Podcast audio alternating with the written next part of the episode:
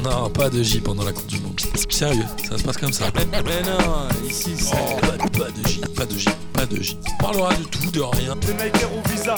mais pas de football. Ah, vas-y, viens, on parle pas de foot. Si tu nous racontais un peu ce que tu fais dans la vie. Vaste sujet en même temps. Bonjour à tous et bienvenue dans ce nouvel épisode de Pas de J. Comme vous le savez, c'est. Est-ce que c'est encore la Coupe du Monde au Qatar au moment où on diffuse? Je crois qu'elle est terminée, la Coupe du Monde au Qatar au moment où on diffuse, puisqu'on enregistre les émissions euh, un peu avant et pendant, et les Pas de J ont démarré. Et comme vous le savez, euh, un peu en, boycott et en rébellion, on, vous présente des gens qui gravitent autour de la sphère de P2J, qu'ils soient auditeurs, amis ou simples connaissances ou des gens qu'on connaît, euh, qu'on côtoie de près ou de loin. Et aujourd'hui, j'ai la chance d'avoir Audric avec moi. Salut Audric. Salut. Tu es un peu un cas particulier puisque tu es le premier à enregistrer pas de J en ayant au moins écouté quelques heures des pas de J. Si tu les as écoutés. vrai. C'est vrai. Je les ai écoutés, oui. J'ai écouté le dernier bah, tout à l'heure, là, Est-ce avant que, qu'on enregistre. est-ce que le format te plaît? Beaucoup, oui. Ça change un peu, c'est bien. Ça change. Et puis, bah, c'est intéressant, en fait, de voir les, les vies d'autres personnes, en fait, parce qu'on a tendance à rester dans son cercle d'amis, vrai. souvent euh, qui gravitent autour du même genre de métier, donc c'est c'est sympa. Exactement. Et euh, on en parlait juste avant, puisque à l'heure où on enregistre, euh, on en a diffusé, je crois, quatre. Et on a un peu dérivé au fil de l'eau dans les pas de J, où les gens nous racontent leur vie en plus de leur métier. Et, et- et on est passé un peu là-dessus. Donc toi, Audric, on voulait parler un peu de ta vie, non pas de ton boulot, parce qu'on s'en fout un peu, tu l'as dit. Mhm. Mais on voulait parler de ta vie. Toi, Audric, tu es d'origine ivoirienne. Exactement. Euh, bah, je suis né en Côte d'Ivoire, en fait. Tu es né en Côte d'Ivoire aussi, d'accord. C'est ça. Euh, je suis né en Côte d'Ivoire bah, dans une famille euh, qui a déjà la double nationalité, en fait, qui est française. D'accord. de par ma grand-mère, en fait, qui est métisse, Ok. tout simplement. Donc, bon, bah, français de droit du sang, comme ils aiment bien le rappeler. Et bah, en fait, j'ai grandi là-bas jusqu'à 14 ans. Ok. Donc, bah, pour faire enfin, un cours, On a le temps, hein, t'inquiète. sur euh, euh, les circonstances de mon- notre installation en France. Donc, bah, c'est en fait euh, en 99, il y a un premier coup d'État en Côte d'Ivoire. Il y a bon, ensuite politiquement ça se stabilise, il y a de retroubles, restabilisation. 2002, il y a une guerre civile qui éclate. Ouais. En fait, le pays est coupé en deux. Et à ce moment-là, euh, les parents décident que c'est peut-être plus sage de s'installer en France, euh, en fait. Alors, ça m'amène plein, plein, plein, plein, plein de questions et c'est hyper intéressant. Donc, ta grand-mère, elle est euh, métisse, née en France? Née en Côte d'Ivoire. Née en Côte d'Ivoire. Elle est même née euh, au Burkina Faso, plus D'accord. précisément. Ok. Elle est euh, amenée à arriver en Côte d'Ivoire quand le... Alors, je veux pas dire de bêtises. Quand le l'orphelinat français, vu qu'elle est en orphelinat français, Ouais. Est jugé vétuste. Donc, elles sont toutes déplacées en, Côte d'Ivoire. en Côte d'Ivoire, c'est ça, à Bingerville, qui est au nord d'Abidjan. En fait. Et puis là, elle a fait toute sa vie là-bas. Ok. Elle rencontre mon grand-père, et fait mon père, et puis ainsi de suite. Et ainsi de suite. Alors, euh, toi, bah, le, oui, le Burkina Faso, c'est au nord de la Côte d'Ivoire. Exactement, oui. Frontalier. Parce qu'on ne connaît pas forcément euh, la carte de l'Afrique par cœur. Oui. On sait à peu près où se situent les pays entre la côte Est, la côte Ouest et tout. Euh, T'as grandi où en Côte d'Ivoire? Dans une grande ville ou pas? Bah, Abidjan. T'as grandi à Abidjan, qui est, euh, qui Ouais. est, euh, qui n'est pas la capitale? Si. Ah, Alors, ouais, là, il y a une banane, en fait. on est d'accord. En la capitale économique. C'est ça. Officiellement, Ouais, la capitale politique, c'est Yamoussoukro. oui, c'est ça. qui est au centre du pays, et la capitale économique, C'est là où il y a tous les secteurs d'activité, c'est Abidjan. Sauf que le pouvoir n'a jamais euh, fait la démarche d'aller s'installer à Yamoussoukro. Donc, euh, comme disent les habitants même de Yamoussoukro, bah, en fait, ils ont de nom capital que ils ont de capitale que le nom, quoi. Mais c'est la capitale officielle euh, du pays. C'est ça, c'est la mégapole. Quand je partais, euh, je sais plus combien d'habitants il y avait. Aujourd'hui, il doit y en avoir entre 5 et 10 millions. C'est euh, vraiment la grosse, grosse, grosse, grosse ville euh, centrale. Et euh, c'est comment la vie? Alors, c'est quoi Dans les années 80 Fin des années 80 Milieu des années 80 Euh, ma naissance ou? Ouais. Vu, Quand tu as grandi en Côte d'Ivoire, c'est comment la Côte d'Ivoire à ce moment-là? Moi, ça m'intéresse vachement. Au milieu des années 80, alors, moi, je suis très dans ma bulle, donc j'aurais du mal à voir. Bah, en fait, euh, comme une enfance comme tout le monde, en fait. Ouais. On se fait des amis, on va à l'école, euh, ce genre de choses-là. Euh, on sent que les... Bah, petit déjà, on sent que le... Politiquement, ça commence à être un peu moins stable parce que bah, en 93, il y a le... celui qui était le président euh, à l'indépendance et qui était toujours président euh, des CEDS. Ouais, Et là, on commence à sentir que ça vacille un peu. ouais. Et euh, même petit, on commence à sentir dans l'air qu'il y, a il y a un truc étrange. Mais sinon, pour le reste, euh, bon, je vais à l'école tranquillement. euh, je- quel impact façon- ça a eu sur ta jeunesse, euh, ce- cette instabilité politique? Tu vivais ça de loin? Tes parents, ils étaient en stress? Comment ça s'est passé? Non, bah, c'est... on voyait les adultes, ne... bah, ils n'étaient pas vraiment en stress parce que, bah, en fait, la Côte d'Ivoire a toujours été euh, plutôt globalement gâtée, donc pas trop de troubles jusque-là. Et en fait, c'était la première fois qu'on... Bah, déjà, il y a eu l'ouverture du multipartisme au début des années 90, je crois, non, fin des années 80. Enfin, si un Ivoirien écoute, euh, il corrigera. il dira, On l'invite à corriger, évidemment. Si... Et euh, en fait, bah, il y a l'opposition qui se met en place, euh, enfin une vie euh, démocratique euh, Ouais, comme partout. Et en fait, bah, le fait de ne plus avoir ce président-là, donc euh, Houphouët-Boigny, qui était une personnalité très forte, bien sûr. on se rend compte que, bah, en fait, ce qui était stabilité politique reposait peut-être sur pas grand-chose. Ok. Il avait entre guillemets des héritiers, mais qui n'ont pas forcément son charisme. Donc on voit les parents euh, bah, en parler, en fait, on le comprend ça en voyant les adultes en parler. Ok. Et quel est, euh, quel est le rapport à la France euh, de la Côte d'Ivoire dans les années 80, 90 Euh, Je sais qu'il y avait de très bons rapports avant Ouais. justement ce multipartisme. Il y avait, je sais que les Ivoiriens avaient pas mal d'avantages en venant en France. Je crois que jusqu'à années 90, il n'y avait pas besoin de visa. Ça, mais je peux me tromper. hein. Et euh, bah, en fait, c'était mis en place et on se rend compte que. bah, après, moi, je vais surtout parler de 2000 vu que c'est ce que je connais.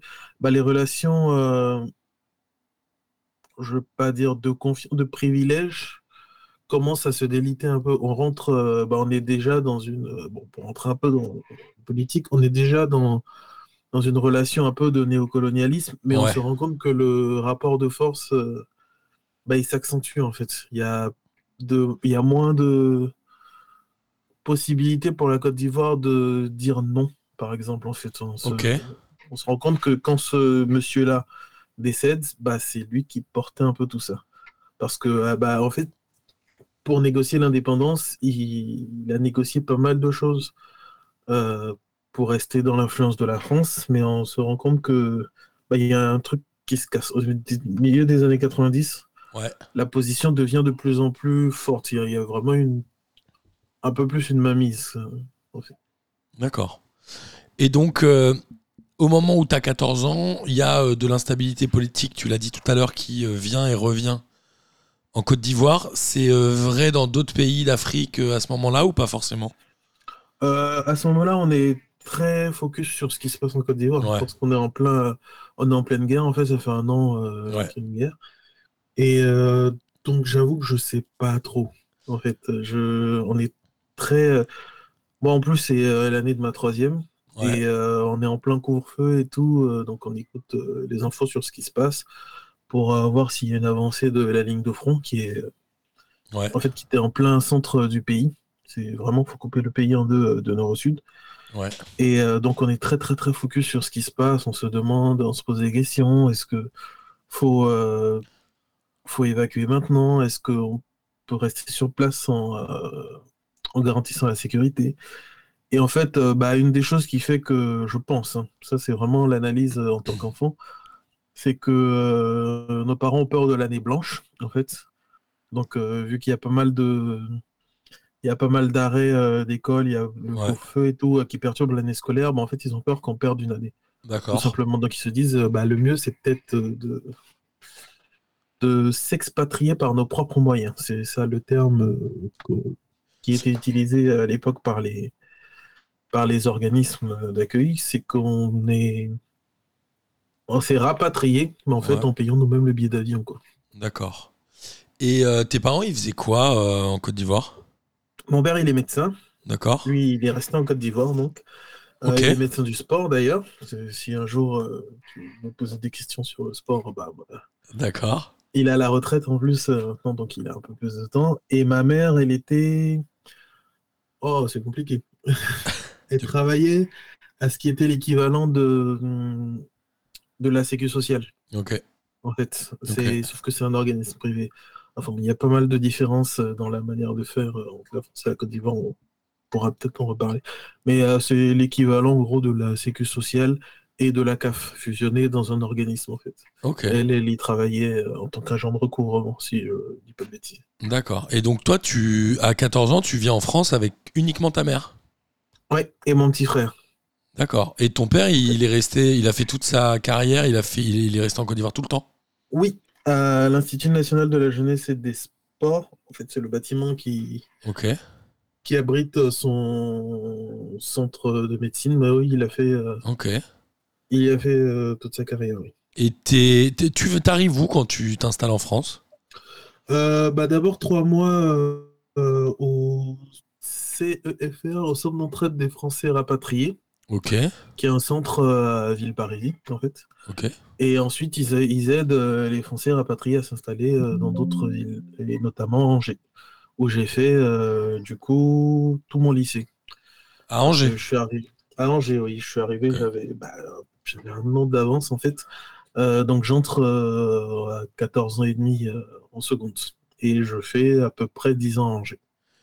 Et euh, ça se passe bien le, la différence entre la, la Côte d'Ivoire et la France? T'as eu aucun souci d'adaptation, tout ça? Si, c'est très dur. Qu'est-ce qui est dur, du coup? pas compte. Oui, euh, je, me, je me rends compte que maintenant, parce que quand on est dedans, euh, on se pose pas la question, en fait, on, Ouais. on vit un peu au jour le jour. Ben, on se rend compte qu'il y a un décalage. Il y a tout le temps un décalage avec les autres parce que c'est pas la même manière de voir le monde. Euh, déjà, ouais, comme j'ai dit, moi j'avais un an d'avance, donc c'est déjà pas la même manière euh, d'appréhender les choses. Ouais. Euh, on a une vision un peu plus, en général, un peu plus mondialisée. Et Qu'est-ce que au t'entends par là, mondialisé, juste pour comprendre? Comment expliquer ça? On... Quand une situation, faudrait que je trouve un exemple euh, précis, mais quand une situation va se présenter, la plupart des gens auront un avis très européen sur la, sur la question. Ouais. Là où moi j'aurais une vision un peu double, en fait, à Ok. la fois européenne et. euh, on va prendre un exemple, on va pas parler du sport interdit, donc on va parler de, bah, des Tu Jeux peux. asiatiques. Tant qu'on parle pas de l'actualité du foot, t'as le droit d'en parler si tu veux. Bah, en gros, euh, sur bah, les Jeux asiatiques, par exemple, on m'a- même enfin, on va parler de cette compétition-là euh, Ouais. dont on parle pas. En fait, euh, moi, j'ai une, euh, j'ai une vision un peu plus, amb- pas ambiguë, un peu plus euh, nuancée sur la chose. C'est que je me dis que bah, là, c'est au Qatar, avec tous les problèmes qu'on connaît, notamment d'esclavagisme et, Ouais. écologique. Mais en même temps, moi, en tant qu'Ivoirien, je me dis, bah en fait, si... euh, Enfin, j'entends euh, pas mal d'arguments du genre, ah, c'est pas un pays de foot et tout, euh, pourquoi on leur a donné la Coupe du Monde? Ouais. J'entends les arguments écologiques et euh, sur tout ce qui est humain. Par contre, sur le c'est pas un pays de foot, je suis pas forcément d'accord parce que si on part de ce principe-là, Il y en a pas beaucoup. hein. voilà, c'est ça, il y en a pas beaucoup, de un. Et surtout, si pour attribuer une compétition, il faut que ce soit un pays de foot qui a les moyens, le- mais en fait, euh, les compétitions, ça sera qu'en Europe. Ouais, c'est ça, je suis d'accord. Voilà, donc euh, est-ce qu'on va pas aller chercher des pays qui ont les moyens, mais qui sont pas des pays de foot pour populariser le football? Ouais. Ou est-ce qu'on reste bah, en fait entre Européens? Et euh, ouais, je me dis, si on part de ce principe-là, bah, un pays comme la Côte d'Ivoire, par exemple, qui est peut-être un pays de foot, mais il n'a pas les moyens, on n'ira jamais. Et euh, il y aura des commentaires du genre, ah, il fait trop chaud en été, on peut pas jouer une compétition, ce genre de Bien choses-là. sûr, c'est clair. Voilà, c'est. euh, Je, moi, comprends ta notion ce- de point de vue du coup. voilà, c'est surtout dans ce sens-là. Je comprends. Ok, donc tu arrives à Angers. euh, Une galère. Euh, bon, pas vraiment une galère parce que j'arrive à peu près à m'adapter et à m'intégrer, mais il y a, il y a toujours un décalage euh, à la fois culturel et dans la manière de voir les choses. Et si on est honnête, t'as rencontré du racisme ou pas? Euh, âge-là bah, je sais pas, parce que c'est quelque chose qu'arrive mieux à voir, enfin ça c'est l'expérience qui part, c'est quelque chose qu'arrive mieux à voir par exemple les personnes noires nées en France. Moi comme je suis pas né en France, c'est euh, c'est pas un comportement que je j'arrive euh, forcément à aujourd'hui un peu plus. Mais euh, Même aujourd'hui, tu te dis que tu vois pas forcément tout, c'est ça? Oui, aujourd'hui je le vois mieux parce que j'ai plus d'expérience, je- j'arrive à reconnaître le regard, euh, Ouais. le regard mais qu'est-ce qu'il fout là lui euh, Ouais. Plus jeune, je sais pas. Ok. Mais je pense, franchement, je pense euh, avoir subi ce qu'on appelle euh, des micro-agressions. Ok. Mais en fait, surtout comme à l'époque, j'avais l'impression de pas être euh, à ma place, de pas être chez moi, entre guillemets, bah je, je les prenais peut-être pas en pleine face. Ok. Tu. Ouais, t'avais le sentiment de pas être chez toi Bah, c'est euh, là, je, je, je veux faire la différence entre deux notions, la notion de chez soi et la notion de racine. En fait, quand j'arrive en France au début, j'ai pas l'impression que c'est chez moi. Ouais. J'ai l'impression d'être un, un Ivoirien expatrié. Aujourd'hui, j'ai plus euh, cette impression d'être chez moi, mais c'est pas mes racines. Je vais forcément avoir un rapport euh, plus particulier avec Abidjan, par exemple, qu'avec Angers. Quand je retourne à Angers, bah, c'était la ville où j'étais et tout. C'est entre guillemets chez moi. Aujourd'hui, je vais à Nantes, c'est entre guillemets chez moi, Ouais. mais c'est pas forcément euh, bah, les racines d'attache euh, très profondes. Et euh, au début, quand j'arrive en France, bah, c'est pas chez moi en fait. J'ai l'impression d'être chez les autres. Ok. Ok, ok. Et ton frère, il est plus petit? Mon frère, il a 6 ans de moins. Et pour lui, ça a été arrive au C2. plus dur ou moins dur? Je Ouais. sais pas, faudra lui demander en fait. euh. Mais je pense qu'il a à peu près le même parcours, sauf que bah, lui, c'est plus jeune. En fait, lui, il a fait le collège et tout. euh. Euh, lui, par contre, ouais, il y a de vrais exemples de racisme dans les échanges avec ses profs, par exemple. Ah ouais? Là, oui, euh, il faudrait. Oui, si un jour.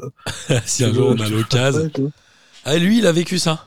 À Oui, Angers. lui, il y a, des vrais. euh, Des vrais. Enfin, c'est peut-être euh, que j'avais peut-être la même chose, que- mais moi, je me rendais pas compte quand ça me concernait moi, mais quand lui, ça le concernait lui, oui, effectivement, euh, je me rendais compte quand euh, des réflexions du genre. Bah, surtout des profs, un prof de français qui. J'ai un souvenir comme ça d'un prof de français qui avait des paroles assez déplacées Ouais. je me souviens plus exactement les mêmes, ou euh, des gens qui vont présupposer, par exemple, que notre mère parle pas très bien français, Ouais. ce genre de choses-là. Voilà, c'est euh, beaucoup ça. Moi, je, bah, au lycée, j'avais moins. Euh... Oh, je le voyais pas. Ouais. les mecs, ils disaient euh, bah, la mère est ivoirienne, donc elle parle pas français, quoi. C'était un peu le raccourci. C'est ça. Ouais, ok. Ou oui, est-ce que tu parles français par rapport même, enfin, c'est voilà, ce genre de choses-là, t'as envie de dire, enfin, c'est francophone, quoi. c'est- Côte d'Ivoire, on parle français, monsieur. Ouais. Évidemment. C'est ça. Ok. Et euh, donc, tu finis ton lycée. Après, tu, tu fais quoi? Tu fais des études euh, à Nantes? Euh, non, à Angers. Ok. Euh, je fais une fac de médecine pendant un an, Ok. mais je suis naze, donc euh, je me barre. Ok. je fais, euh, je m'inscris à, bon, en gros, à la fac de sciences où tu as deux cursus, euh, cursus un peu bio, un cursus physique-chimie, euh, maths, informatique, économie. Euh, en physique-chimie au départ, mais je suis naze, pareil. Bon, en fait, t'étais naze partout. Exactement. Et en fait, comme je suis en physique, chimie, maths, informatique, bah, en fait, il y a des cours euh, d'algorithmique et je me rends compte que bah, en fait, euh, je m'en sors pas trop mal. Donc, je me réoriente une deuxième fois. Ouais. Là, je profite du fait euh, que j'ai eu le bac à 17 ans, en fait, pour euh, après avoir un an de retard. Donc, euh, c'est d'ailleurs un petit message en aparté, toutes les personnes qui arrivent à la fac, si vous pouvez reprendre des classes, profitez-en, c'est le moment pour se chercher. Ouais. Et bah, donc, j'entre en informatique et puis je fais mes 5 ans tranquillement, tout ça en G. Et tu fais quoi aujourd'hui comme taf Juste comme ça? Je suis développeur en informatique. Je suis prestataire chez des clients. Tu bosses en free Non, t'es chez un Non, je suis, euh, je suis chez une ESN, donc euh, entreprise de services numériques, Ouais. euh, qui bon, pour ceux qui voient pas ce que c'est, c'est en gros des sociétés qui ont un bataillon de développeurs ou de techniciens qui vont proposer à des clients qui sont d'autres sociétés pour mener à bien des projets, en gros. Et tu, tu bosses en régie, comme on dit, ou pas? Euh, le- là, je suis chez le client. Donc Là, en je- fait, je- enfin, ça fait six ans que je sais, je sais pas faire la différence entre régie et, ouais. quelque chose. Mais là, je suis chez le client. euh, et euh, fun fact d'ailleurs, je suis au ministère des Affaires étrangères, là où est édité euh, mon extrait de naissance, vu que je suis né à l'étranger. Ok. Et tu bosses sur des gros projets informatiques. Et, et, et la vie en France, quand tu grandis, t'as jamais eu envie de retourner en Côte d'Ivoire? Si, j'y pense de temps en temps. Ouais. Mais euh, en fait, aujourd'hui, j'ai passé euh, presque autant de temps en France qu'en Côte d'Ivoire. Et je sais pas si je devrais faire un effort de me réadapter, en fait. Ok. en Alors, attends, on- je- On va, on, va y a- on, va, on va en reparler un petit peu, mais tu es euh, aujourd'hui, tu as une fille et une femme? Exactement. Qui est ta, ta femme, elle est ivoirienne ou pas du tout? Pas du tout. Pas du tout. Et on revient de Mayotte. Donc, euh, pas du Cool. tout euh, ivoirien. Elle vient de Mayotte et vous, tu retournes souvent toi en Côte d'Ivoire, non? Euh, J'essaie d'y aller au moins tous les trois ans. Ok, tous les trois ans. Mon père y est toujours. J'ai une Ouais. bonne partie de ma famille qui est toujours. Ouais. Donc, euh, on peut au moins aller les voir. Quoi. Et quand tu vas là-bas, euh, tu sens maintenant un décalage euh, culturel ou pas du tout? Oui, Ouais. oui, c'est pas, pas dans ce qui fait même. euh, enfin, je sais pas s'il y a vraiment un truc qui fait un Ivoirien. Mais là-dessus, ça va en fait, euh, sur certaines références culturelles et tout, comme euh, bah, grâce à Internet, j'arrive à avoir accès aux réseaux sociaux Ouais. ivoiriens, enfin, aux réseaux sociaux ivoiriens, comme s'il y avait des réseaux Oui. sociaux particuliers, mais des profils. Des profils de gens de Côte d'Ivoire, ouais. Mais il y a, y a un décalage dans, sur d'autres aspects, sauf que je sais pas si c'est dû à moi, mais ma manière de penser ou ma manière d'être politiquement, Ouais. ou si c'est parce que je vis en France. C'est-à-dire ta manière d'être euh, politiquement. Bah, en fait, euh, c'est un truc qui est admis euh, en Côte d'Ivoire, par exemple, c'est que bah, l'hôpital, globalement, c'est payant. En fait, Ouais. on est sur un système très proche des États-Unis. Ouais. Et moi, je trouve ça aberrant. En fait, je trouve ça vraiment aberrant, sauf que bah, pour, pour les gens de mon âge, par exemple, euh, qui y vivent, c'est enfin, c'est la norme, quoi. C'est Oui, c'est c'est ça. ça, ça a toujours été comme ça. Et moi, je trouve ça aberrant qu'il n'y ait pas. bah, je sais que maintenant, ils essaient de mettre en place un système de CMU, Ouais. euh, en France, mais moi, je trouve ça aberrant que l'hôpital, ça soit aussi cher. Que euh, les... la moindre consultation, le moindre examen, ce soit aussi cher. Je trouve pas ça. Il y a plein de trucs que je trouve pas normal. Le fait d'avoir une école euh, publique aussi avec aussi peu de moyens, aussi surpeuplée, aussi. Ouais, il n'y a pas beaucoup de moyens, c'est vrai. C'est ça. Bah, c'est ça, c'est le. Euh, comment j'avais dit ça? Je- Cet été, on y était avec des amis. Ouais. Et euh, le paradoxe en Côte d'Ivoire, c'est que si quelqu'un te dit que la Côte d'Ivoire est un pays pauvre, ce n'est pas vrai. Euh, la- Enfin, c'est un pays en voie de développement, mais il y a pas mal d'argent, mais il n'est pas forcément très bien réparti. en fait. Donc, euh, il n'est pas forcément dans les services publics où il devrait être. Mais ça, c'est un avis très personnel. Et euh, cet avis-là, je ne sais pas si je l'ai parce que je suis en France ou si c'est parce que c'est ma manière de penser. en Ok. fait. Je... Là, j'arrive plus forcément à faire la différence. euh, enfin, aujourd'hui, j'arrive plus à faire la différence sur euh, si je pense une chose en particulier. Est-ce que c'est parce que je viens de Côte d'Ivoire? Est-ce que c'est parce que je vis en France? Est-ce que c'est parce que c'est moi? C'est peut-être un Je mélange de tout plus. ça aussi. Voilà, c'est ça, c'est un mélange de, de plein de choses. Et, euh, et en Côte d'Ivoire, t'es es vu comment quand tu y vas? Comme un Français? Comme un. Comment t'es vu là-bas? Comment t'es perçu? Euh, par ma famille, Ouais. bah, bah, comme moi, en fait, comme Ouais. Là-dessus, euh, ça n'a pas forcément changé. Et euh, pour le reste de la population, en fait, c'est tellement habituel d'avoir plein euh, d'Ivoiriens ou de personnes d'origine ivoirienne à l'extérieur que pont, bah, on est vu comme un Ivoirien qui est à l'extérieur. Il y a une grosse diaspora euh, ivoirienne à l'étranger. C'est quoi les pays où ils sont le plus? Euh, je crois que c'est la France. en Ouais. fait. Euh, dans, les années 2000, la vague qui arrive à peu près en même temps que moi. Euh, les autres pays, je sais pas trop. Mais euh, dans les années 2000, oui, je... moi, je vois une différence, euh, une vraie différence entre au moment où j'arrive et aujourd'hui. Par exemple, quand moi j'arrive, personne n'a de vision, personne ne voit ce que c'est bah, la sélection de Côte d'Ivoire, par exemple. On ne sait pas quel joueur il y a et tout. Alors qu'aujourd'hui, c'est une sélection qui compte. Ouais, c'est vrai. Et pareil pour tout ce qui est musique, bah, il y a Magic System qui, qui tourne, mais on ne peut plus. Et euh, là, en fait, euh, tout ce qui est musique ivoirienne euh, s'infiltre de plus en plus dans les euh, cercles culturels français. Ouais. Dans le... C'est un peu plus connu, il y a bah, des expressions, par exemple, le fameux on s'enjaille que la fouine a démocratisé, bah, c'est ivoirien. Ok. Il y a plein de plein de trucs comme ça. Bah, le Go, par exemple, pareil, ça vient de Côte d'Ivoire. C'est, il y a pas mal d'influences culturelles qui viennent de Côte d'Ivoire. Du coup, moi, je le sais. Et c'était pas du tout le cas en 2003, hein, par exemple. Et, Non, euh, je, je pense que ça arrivait avec euh, toute cette diaspora euh, qui arrivait dans les années 2000. Ok, c'est intéressant. Et ta femme, elle se verrait vivre en Côte d'Ivoire ou pas du tout? Euh, je sais pas. Faut peut-être lui demander si t'as ouais. comme projet d'y aller.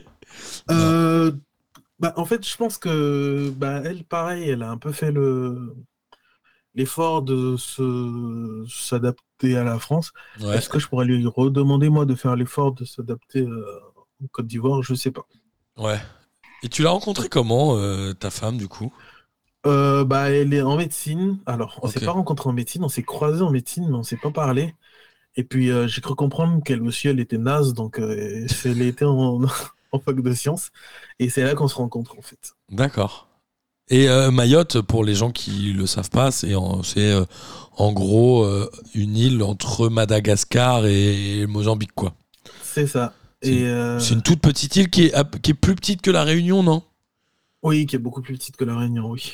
Mais Beaucoup qui est, qui est français. C'est une île qui est française.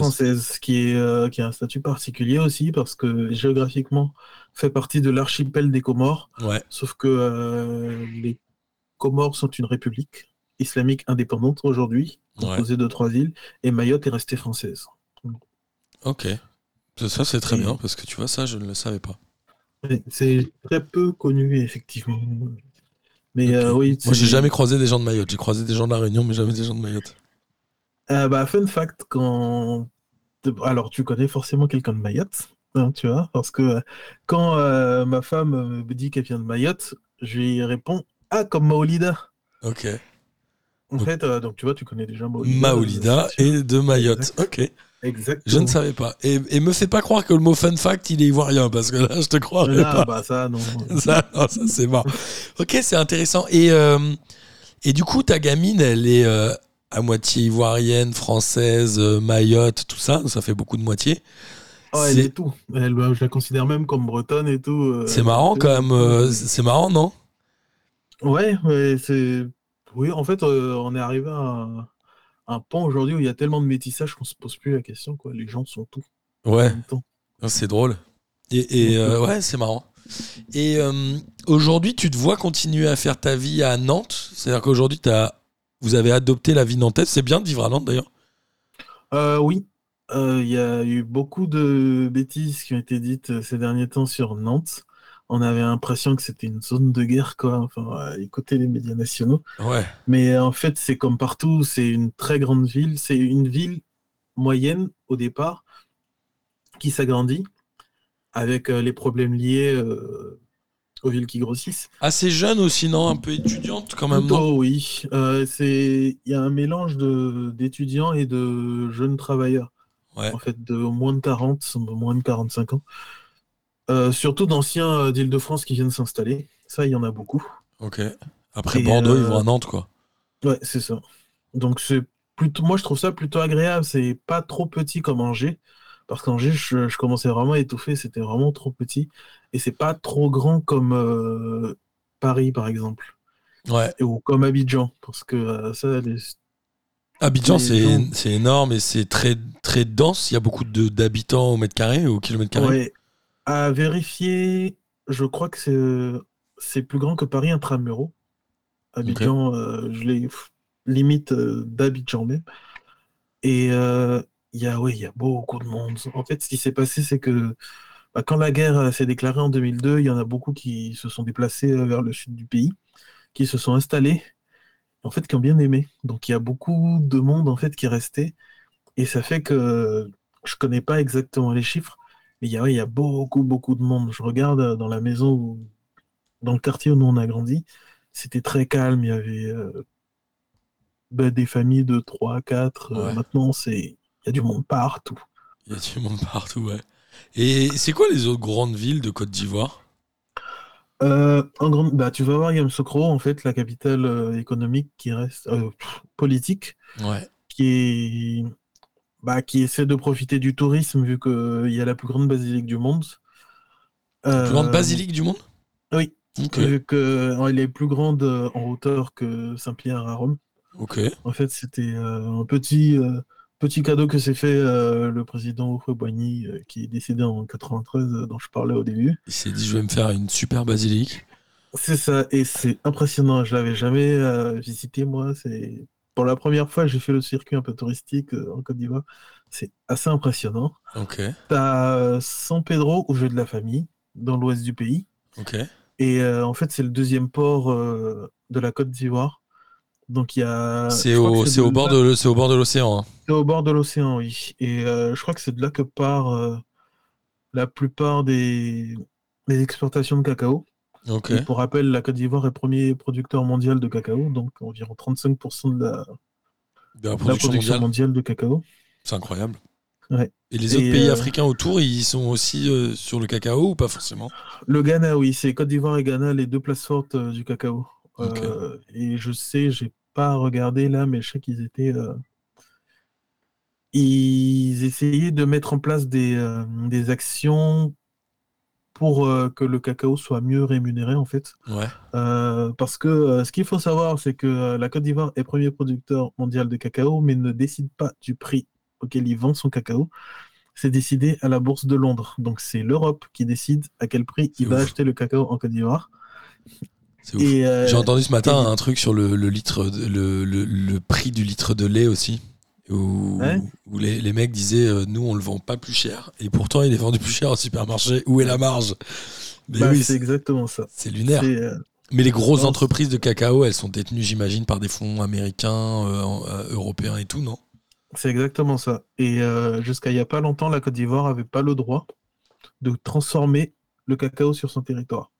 Ah oui parce que le cacao c'est une sorte de calebasse au départ c'est ça ça ressemble à Ouais. c'est pas Et une noix de coco mais c'est une sorte de calebasse avec des fèves qui sont hyper amères C'est ça. Euh, bon, pas si amer que ça. hein. Enfin, ça n'a pas le goût du chocolat, quoi. On en, est, ça. on en est loin quand même.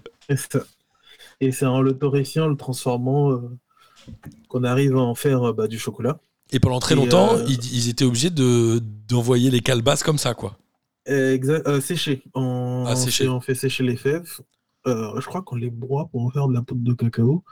Et ça devait être euh, expédié ensuite euh, comme ça. Et c'est les, c'est les compagnies européennes et compagnies qui, qui transformaient. Et comme le prix était beaucoup trop bas, la Côte d'Ivoire et le Ghana essaient de s'allier pour monter ces prix-là pour que les agriculteurs puissent avoir de quoi vivre en fait. ok. Parce que jusqu'à... je- faudrait que je regarde, mais je crois que c'est toujours le cas. En fait, il n'y a pas de vrais exploitants de cacao en Côte d'Ivoire. C'est des petites coopératives en fait. C'est des petits euh, exploitants de micro... euh, De micro-parcelles et qui. c'est ça. Et qui qui, se réunissent. s'allient en coopérative, par exemple, euh, pour, pour acheter un camion, pour louer un camion, pour envoyer tout ça sur les ports. Mais il n'y a pas de grosses exploitations. C'est vraiment des initiatives individuelles. Ok. Ok. Et euh, la population ivoirienne, elle est quand même assez jeune, non, j'imagine? Oui, euh, j'avais vu un chiffre il n'y a pas longtemps, c'est je crois plus de euh, 60 à 70%, je crois. Je ne veux pas dire de bêtises, mais il est très très jeune. oui. Ouais, c'est étonnant. C'est 20, euh, 20 ans, je crois, la moyenne d'âge. Ouais, ça m'étonne pas. 20,3 ans, Ouais. pour être précis. Ça m'étonne pas, oui. C'est euh, oui, oui, très jeune, euh, population très jeune qui débrouillarde, qui, qui est obligé de se qui, qui, qui est obligé de se débrouiller quoi, parce que euh, Il y a beaucoup bah, de chômage, je crois. hein. Oui, beaucoup de choses, et pas beaucoup d'opportunités en fait. Euh, il va pas y avoir beaucoup de. Bah, dans mon métier, par exemple, je sais qu'il y a beaucoup de. Il y a beaucoup de start-up en fait. Parce Ouais. que, bah, en fait, L'Afrique se met pas mal sur, la, euh, sur le digital aussi. oui. Euh, enfin, c'est en général, ça. Pour prendre le cas de la Côte d'Ivoire, ça a toujours été euh, un pays assez dynamique qui essaie de s'essayer à tout. Mais euh, ça va être une question d'opportunité en fait. Et Ouais. puis comme là, pendant dix ans, il y a eu euh, des troubles, c'était difficile de mettre en place des initiatives. Mais là, je vois de plus en plus de, de start-up, de plus en plus euh, d'idées qui, qui essaient de mettre en place. Mais ouais, il y a un autre problème que moi j'ai aussi avec euh, la Côte d'Ivoire, c'est son code du travail. Euh, je, avec lequel je suis, il n'y a pas là les 35 heures. euh, moi, et les 5 jours de congé payé, moi, je n'ai pas ça, je peux plus travailler, je pense. hein, Les cinq semaines, heureusement pas les cinq jours. Cinq Pourquoi semaines, oui. C'est quoi le code du travail en Côte d'Ivoire? C'est genre ultra léger oui, euh, bah, c'est vraiment. je sais même pas à quel point les gens sont protégés par le CDI en fait. J'ai l'impression que le patron a encore beaucoup trop de pouvoir, et ça, c'est à mon goût. C'est vraiment un avis très personnel. hein. Euh, J'ai l'impression qu'il a, du jour au lendemain, il peut euh, décider de bah, une Elon Musk, quoi. Ça, c'est pas mal. Ça, c'est une belle référence.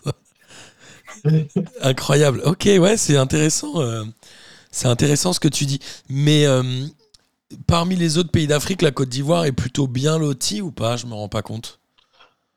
Bah, alors, euh, en Afrique de l'Ouest, à part le Nigeria, je crois que c'est le deuxième pays le plus riche après le Nigeria. Donc, tu as Nigeria. Oui. Nigeria, c'est un des pays les plus peuplés aussi d'Afrique, non? Oui. Euh, oui, oui, oui, oui. Parce que j'ai jamais été à Lagos, mais j'aimerais bien aller voir, mais euh, Il paraît que c'est fou. Hein. Lagos, il paraît que c'est dense de malade.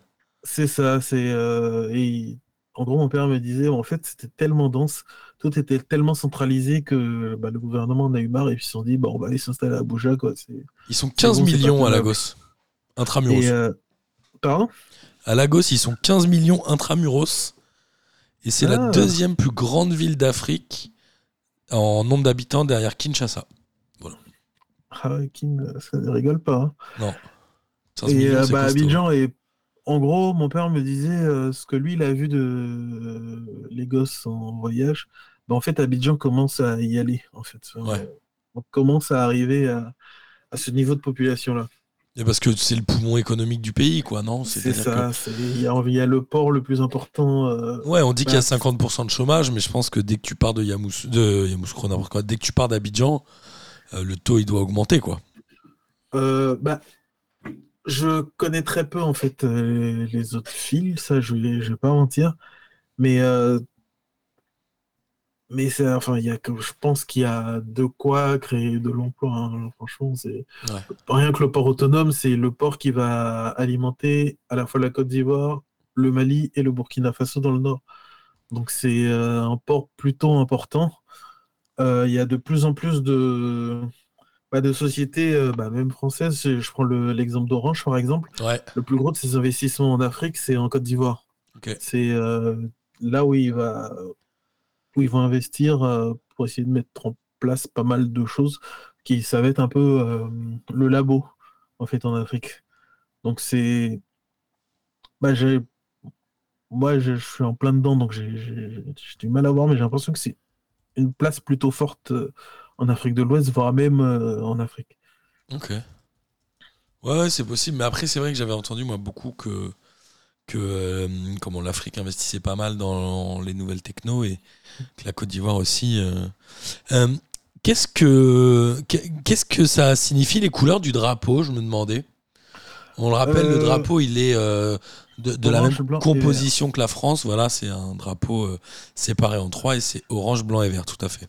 C'est ça, si je dis pas de bêtises, ça normalement je l'ai appris à l'école primaire. Euh, c'est l'orange, euh, ça symbolise la savane au nord du pays. Ouais. Le vert, donc la forêt dense au sud.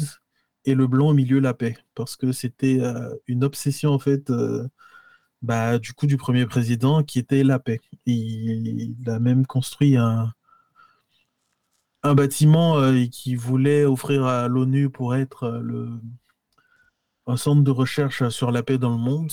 Euh, et donc, oui, le blanc, c'est la paix. Voilà. Ok. Et euh, l'équipe de foot, on les appelle les éléphants. Pourquoi? Parce qu'il y a beaucoup d'éléphants en Côte d'Ivoire? Euh, parce que je crois qu'il y avait un cimetière, je crois qu'il y a un cimetière d'éléphants et c'est assez rare. Et oui, parce qu'il y avait beaucoup d'éléphants, d'où Côte d'Ivoire en fait. Euh, c'est Ce qui euh, paraît logique. comme le Ghana s'appelait Côte d'Or. En fait, c'est les colons, ils n'ont pas beaucoup d'imagination.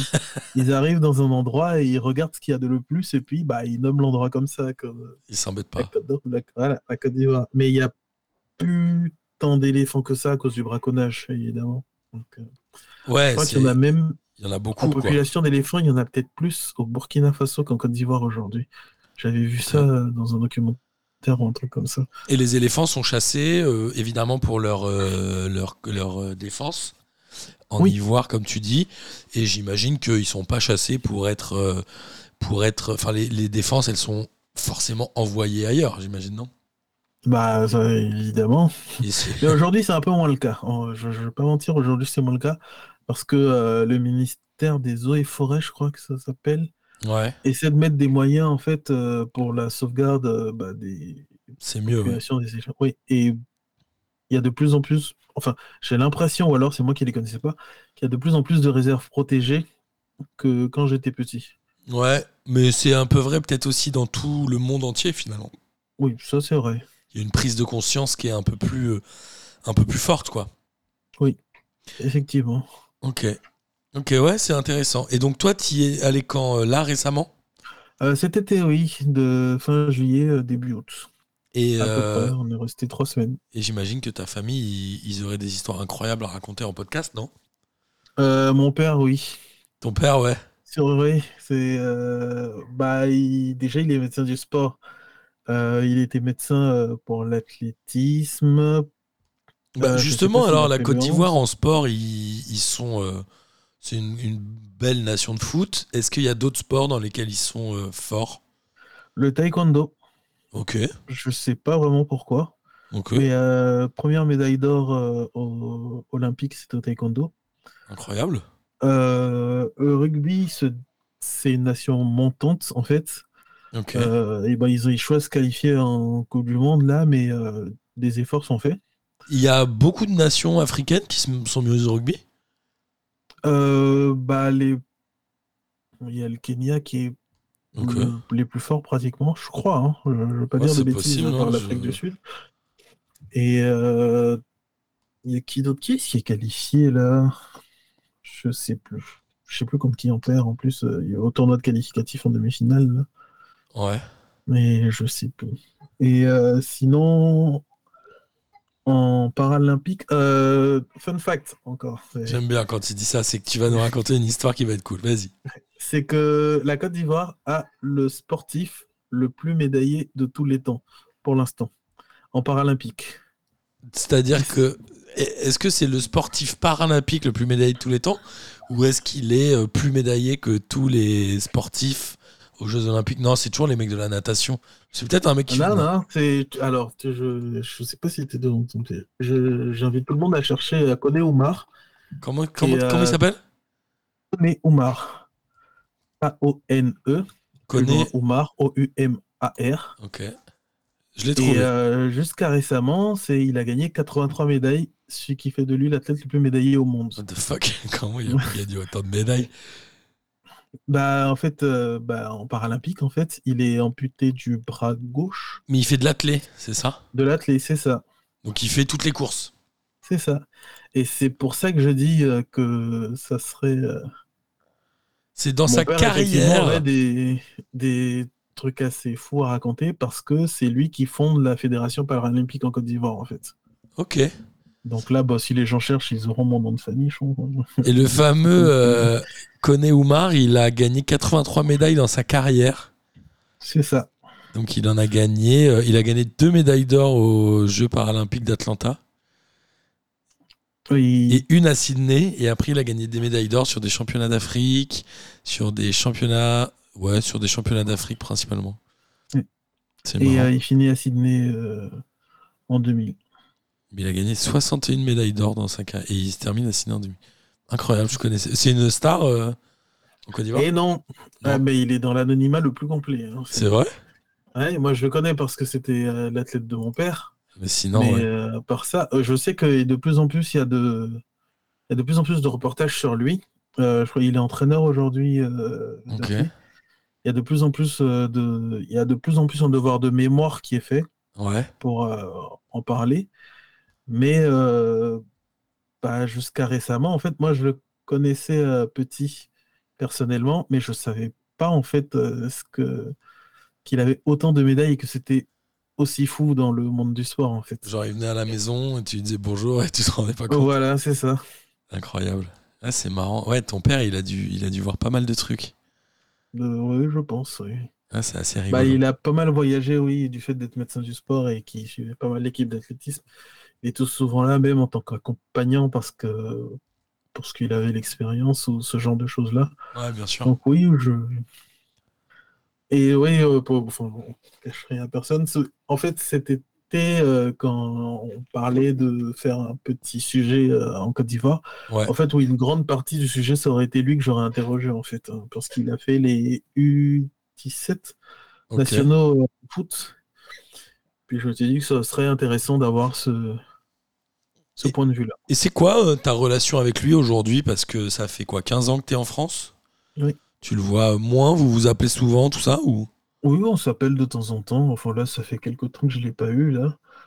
Euh, bon, en gros, c'est notre manière de fonctionner à lui et à moi. On n'est pas très téléphone de toute façon de base. Ouais, je vois euh, bien le genre, je suis un peu pareil. voilà, on s'appelle une fois toutes les trois semaines. On se raconte tout et puis bah, c'est reparti pendant trois semaines. Quoi. Ouais, je comprends. Et, euh, et ton petit frère, il est encore en France? Il est à Nantes aussi. Il fait le même euh, métier que moi euh, au final. Ok. Et vous voyez souvent alors? Oui, oui. Toutes les plusieurs fois par semaine, oui. Ok, Ah, il fait le même boulot que toi, c'est marrant. Ouais. Et, et ta mère, euh, ça va? Le mec qui, Oui, elle est qui les questions de toute la famille, tu sais. Oui, de toute la famille, ouais. Elle est elle à Angers? Angers, c'est pratique pour lui passer sa petite fille de temps en temps euh, qu'on a envie de se reposer, tu vois. Ouais, tu vas, la, Donc, tu vas la dropper là-bas? Exactement, 45 minutes de voiture, euh, Ça les, ça les vaut. de vacances. Ça les vaut, franchement. ça vaut de faire ça. Et ta fille, elle a quel âge maintenant? Elle a deux ans et demi. Deux ans et demi. Ouais, oui, elle est grande. Ouais. Elle est grande. Et, Mais, ça, euh, et ouais. tout va bien aussi pour elle. Oui, tout va bien. Elle a vu Mayotte, elle a vu euh, Abidjan. Elle est... Ah oui, vous l'avez Elle est amené contente. partout déjà en deux ans? Oui, euh, bah en fait, on- Mayotte, c'était, on devait y aller un peu avant le Covid et puis Covid, en fait. Ouais. Donc oui, on a un peu tout mis euh, en même temps pour. euh, Et euh, c'est vrai qu'on a, tu nous as dit que vous alliez en Côte d'Ivoire tous les trois ans et Mayotte, vous y allez souvent? Moi, c'était la première fois où j'y allais. Et alors, c'est comment? En fait. C'est étrange. Pourquoi? C'est bah, c'est la première fois moi que j'allais dans l'hémisphère sud. Donc les c'est, l'hiver, l'été, l'été, l'hiver, Les repères machin. sont pas euh, ouais, les repères sont pas pareils. Et euh, c'était euh, bah en fait c'est une île, c'est bizarre, je, je sais pas comment dire ça. Euh, C'est une mentalité de gens de, qui vivent dans les îles, quoi. Qui vivent dans une île. Mais euh, à majorité musulmane, donc il y a pas mal de choses que moi je revoyais du de la commune où on habitait à Abidjan. Alors Abidjan en fait euh, c'est pas des arrondissements, c'est des communes. D'accord. Donc euh, la commune où nous on a grandi est à majorité musulmane. Donc il y a pas mal de choses que je revoyais, sauf que c'était adapté aux, aux îles en fait. Donc c'est c'est d'ambiance assez étrange mais euh, très jolie. Ok. J'ai pas pu, on n'a pas pu voir les maquis, malheureusement, les, les lémuriens. Mais euh, très joli. En plus, on arrivait en fin de période de litchi, là, euh, on s'est gavé. C'était trop bien. tu t'es gavé de litchi. Et mais du coup, ta belle famille, tu, ils sont encore à Mayotte? Oui. Tu les vois jamais en fait? Bah, si, de temps en temps.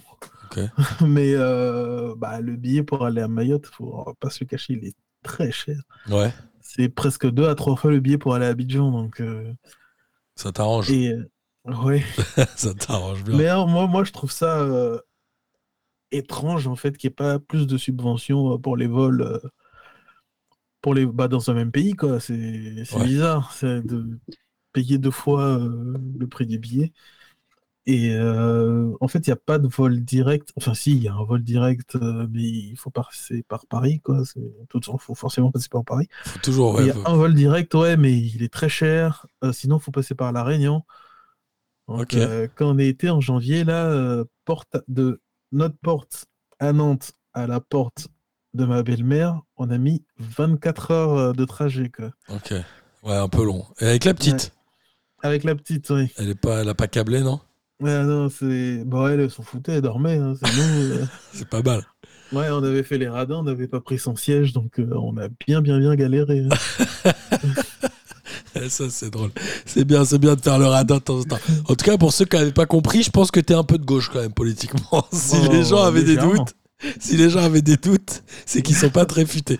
Euh, en Ouais, tout cas, ouais, c'est c'est hyper intéressant. euh, tout ce que nous, tu nous as raconté, ça fait déjà 50 minutes qu'on discute et qu'on parle euh, de tout, de, de la Côte d'Ivoire, de Nantes, de Mayotte, euh, etc. Moi, j'ai trouvé ça hyper intéressant parce que c'est vrai que euh, s'intéresse pas assez, je trouve, aux, euh, aux pays africains, à leur économie, à la manière dont ils fonctionnent, etc.